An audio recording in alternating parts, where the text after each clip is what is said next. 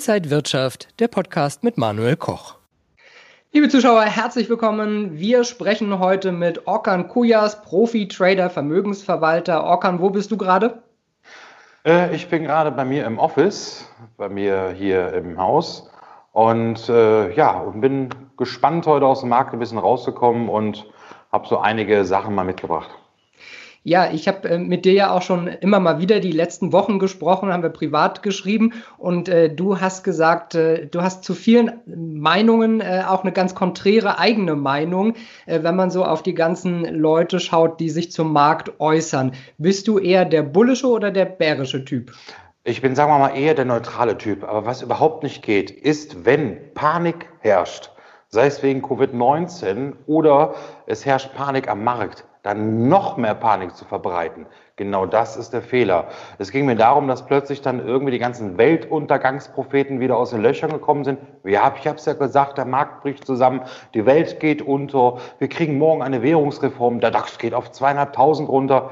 Äh, da habe ich gedacht, Leute, geht's noch? Also wenn man sich den Kursindex natürlich anschaut, da haben wir schon weitaus mehr korrigiert und gut korrigiert, dass wenn wir in den Performance-Index auf zweieinhalbtausend fallen würden, ja, dann würde der Kursindex fast bei Null stehen und äh, dann müsste ja alles pleite sein.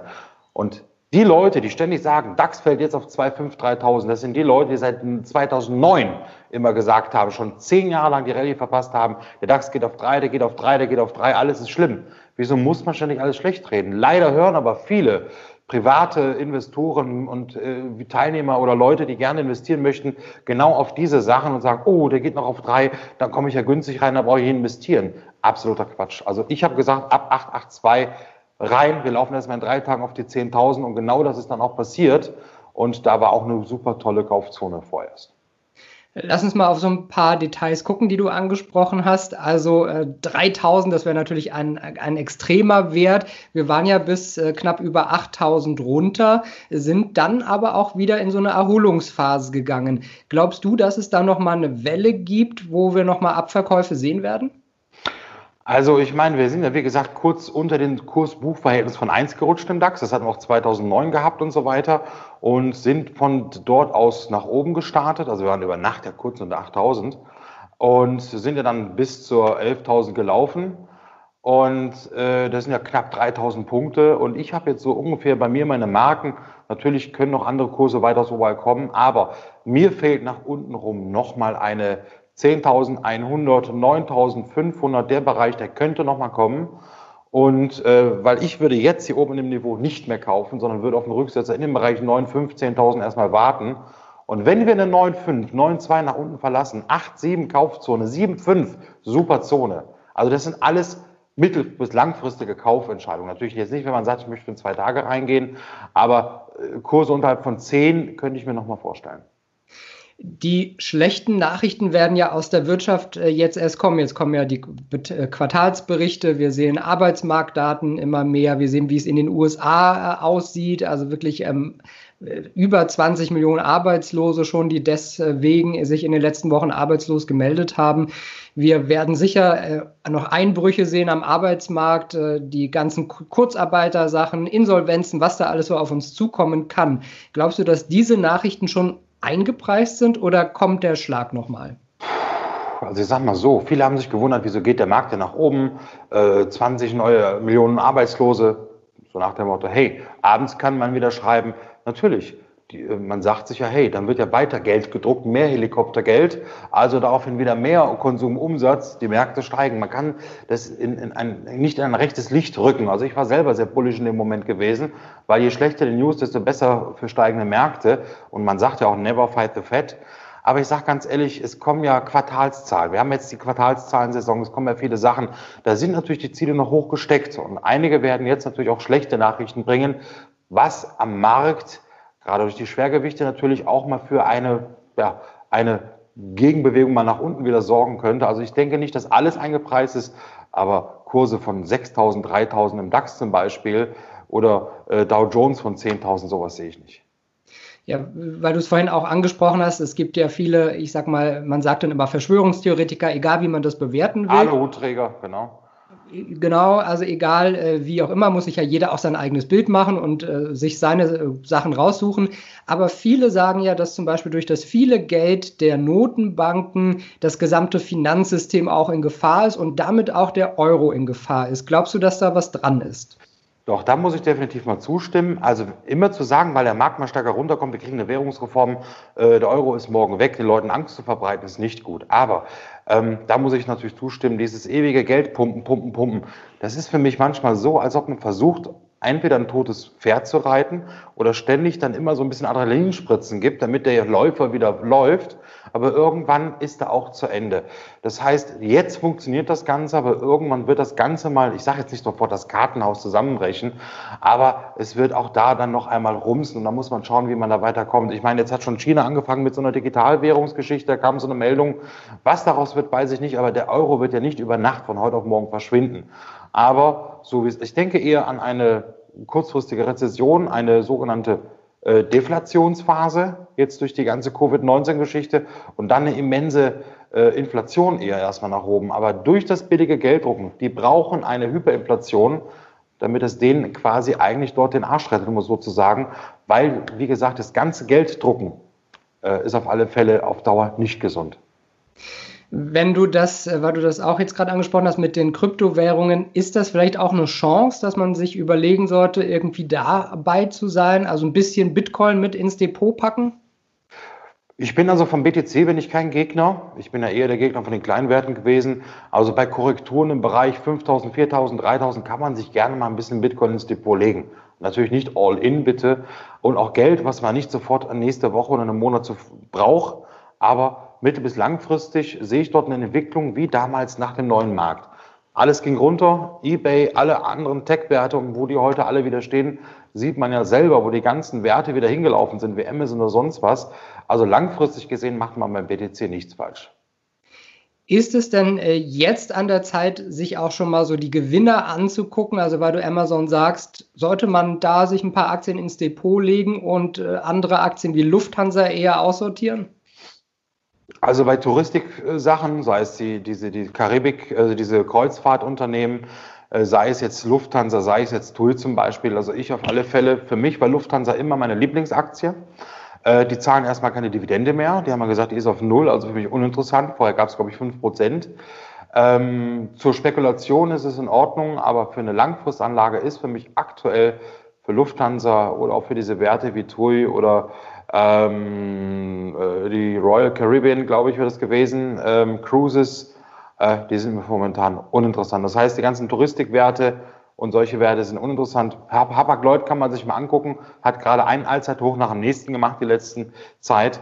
Aber viel interessanter sind doch die Tech-Werte. Wenn man sich das zum Beispiel mal anschaut, wie die sich gehalten haben, also heute, jetzt noch eine Amazon kaufen, da ist natürlich viel abgefahren. Was man machen muss in Krisenphasen, wenn ein Markt 30, 40 Prozent korrigiert, muss man sich die Werte anschauen, die am wenigsten abgegeben haben.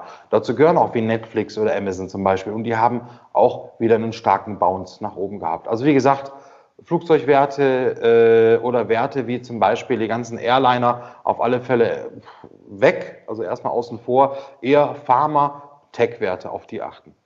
Das heißt ja immer äh, so schön, äh, auf Qualitätsaktien setzen. Wie erkenne ich denn eine Qualitätsaktie? Eine Qualitätsaktie erkennt man daran natürlich jetzt, okay, ich bin ja nicht der Fundamentalbetrachter einer Aktie, indem man sieht, dass man, wenn ein Markt einbricht und sich erholt, dass die Aktie am wenigsten verliert und am meisten gewinnt. Daran merkt man, dass die Leute dort am wenigsten verkaufen und am eher zukaufen. Daran kann man das erkennen. Wenn man sich zum Beispiel eine SAP oder solche Firmen mal anschaut, ja, die halt nicht jetzt wie eine Daimler oder wie Lufthansa, ja, oder Thyssen. Thyssen sieht man, ist keine Qualitätsaktie.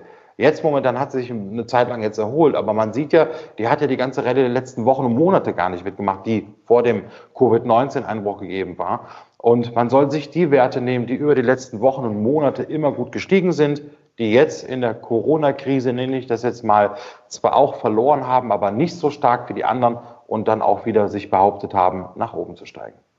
Sind diese eher volatilen Zeiten eben besonders interessant für Trader, weil man da viele Chancen hat? Definitiv. Also wenn ich überlege, was man im März alleine gedrückt hat, wie viel Trades man gemacht hat, wie man auch gut verdienen konnte und gewinnen konnte, auch Verluste gehören natürlich mit dazu, aber die Wohlerphase im März war ein Traum.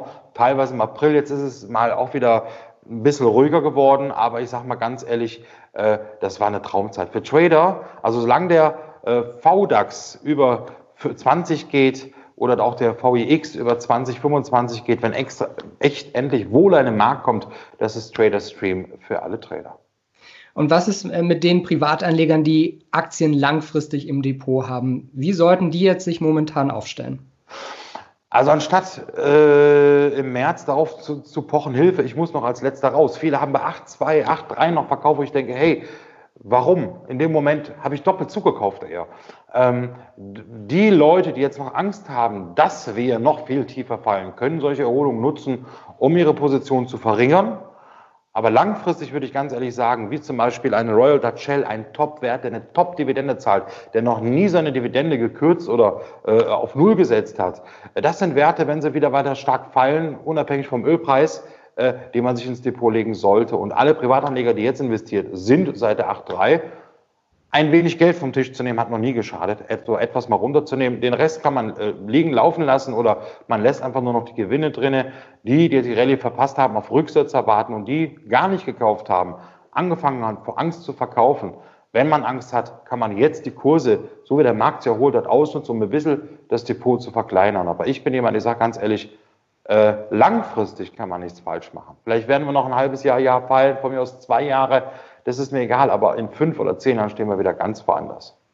Öl hast du auch gerade angesprochen. Äh, vor kurzem haben wir gesehen, dass der Kurs ins Minus gegangen ist. Also äh, erstmal an dem Tag minus 300 Prozent auf fast minus 40 Dollar beim WTI, beim US-Rohöl. Hättest du dir das vorstellen können? Nein, Definitiv nicht. Also ich, das war was Historisches. Also ich habe sowas noch nie gesehen. Da kamen schon mittags die ersten Fragen, hey, kann es denn ins Minus laufen? Ich habe gesagt, hm, mal gucken. Und als wir das nur noch gesehen haben, konnten wir unseren Augen nicht mehr trauen. Man sah ja nur noch, wie es ein ETF nach dem anderen zerlegt hat. Äh, mittlerweile hat ja auch der USO sich gesplittet. Ich glaube, das ist ein, äh, muss mal gucken, wie viel der Split jetzt war. Ich glaube, ein äh, 15er Split oder sowas. Also eine gegen 15 Aktien. Ich muss mal nachschauen. Äh, es hat auch viele Öl-ETFs zerlegt. Äh, Zweifach-ETFs sind eh alle platt. Also aktuell Finger weg vom Öl. Äh, wenn, darf man, sollte man nur den Future handeln und dann versuchen, in den guten Trend einzusteigen. Aber das, also das zu sehen, dass Öl ins Minus rutscht, äh, war für mich auch was ganz Neues. Vielleicht noch ein Wort äh, zu Gold. Ist das für dich auch was, was in den Depot-Mix gehört? Hier oben. Bei 1200, 1100, 1300 kann man drüber nachdenken. Also jetzt hinterherlaufen, sich jetzt noch Gold holen. Viele haben das Problem gehabt, die bei bei Online-Shops geguckt haben, plötzlich, ja, ey, wo ist das Gold? Äh, die Preise, da ist nicht lieferbar, nicht lieferbar, nicht lieferbar. Und plötzlich konnte man in Verkaufswebseiten äh, sehen, die Privatverkäufer, die haben fast den doppelten Preis für Unzen bezahlt als am Goldmarkt. Woran lag es? Dadurch, dass zum Beispiel die Prägereien in Italien sitzen und durch das Covid-19 dort vieles gesperrt war, konnten die nicht liefern. Wenn man Gold kauft, physisch natürlich, sollte man sich Unzen kaufen, weil man die jederzeit immer umwechseln kann. Ja? Weil man die sofort wieder gegen Bargeld oder gegen eine Währung tauschen kann. Äh, ansonsten vielleicht nur so die kleinen Sachen, direkt die großen Barren, da würde ich aufpassen, da muss man genau gucken, wo man das macht. Und wer technisch jetzt mit Zertifikaten noch was machen möchte, dann eher was Langlaufendes, nämlich wird hier oben nicht mehr hinterher einsteigen. Ich würde eher auf Korrekturen warten. Was hat jetzt Orkan Kujas auf seiner Watchlist? Ja, auf meiner Watchlist habe ich so einige Titel, äh, eher eine Allianz und eine Münchner Rück. Äh, Shorten, also jetzt kommen saisonale Geschichten ab Mai, sind so meistens öfters mal die Versicherer dran, werden sie stärker abgeben. Die haben sich jetzt auch gut erholt. Die habe ich jetzt eher auf der Short-Seite im Blick. Und sonst im Kauf natürlich Royal Dutch Shell, wenn sie nochmal im Bereich der 14 oder tiefer fällt. Und ansonsten, was fällt mir jetzt noch wie schneller ein im Moment? Dann eher nichts. Also jetzt für die nächste kurze Zeit eher Allianz oder Münchner Rückschort und äh, eine Royal Dutch Shell definitiv. Und ja, wie gesagt, gute Einzeltitel, aber dafür muss der Markt jetzt nochmal runterkommen. Sell in May and go away, gilt das auch für diese verrückten Zeiten? Hm, ich meine, viele Börsenweisheiten funktionieren an der Börse nicht mehr. Der Markt ändert sich ständig, ja. Ähm, so wie wir auch uns verändern, sei es jetzt vom Arbeiten her, ich meine, jetzt hat fast jeder Homeoffice, Stay at Home, äh, gab es früher nicht, war undenkbar, war mal Testphase, jetzt ist es gang und gäbe auf die kurze Zeit geworden. Ähm, viele stellt sich um, auch der Markt stellt sich um. Also ich kann jetzt davon ausgehen, dass wir, der Mai ist statistisch eher ein schwacher Monat, äh, dass wir sofort jetzt äh, nächste Woche los, also nächste Woche oder wann auch immer jetzt sofort im Mai abverkauft werden. Kann natürlich sein, ist statistisch ein schwacher Monat, aber sofort zu sagen, hey, am 1. Mai quasi, äh, oder zum Beispiel, also jedes Jahr am 1. Mai oder wann auch immer zu sagen, exakt an dem Tag äh, auf fallenden Kurs setzen, wäre nicht von Vorteil, aber statistisch, wenn man sich das anschaut, sind wir eher im Mai äh, die letzten 20 Jahre gefallen als gestiegen. Orkan, danke dir für die ganzen Einblicke, Profi-Trader, Autor. Also äh, man kann bei dir auch mal nachlesen, was du sonst noch so geschrieben hast. Vielen Dank, äh, gutes Händchen und alles Gute. Dankeschön.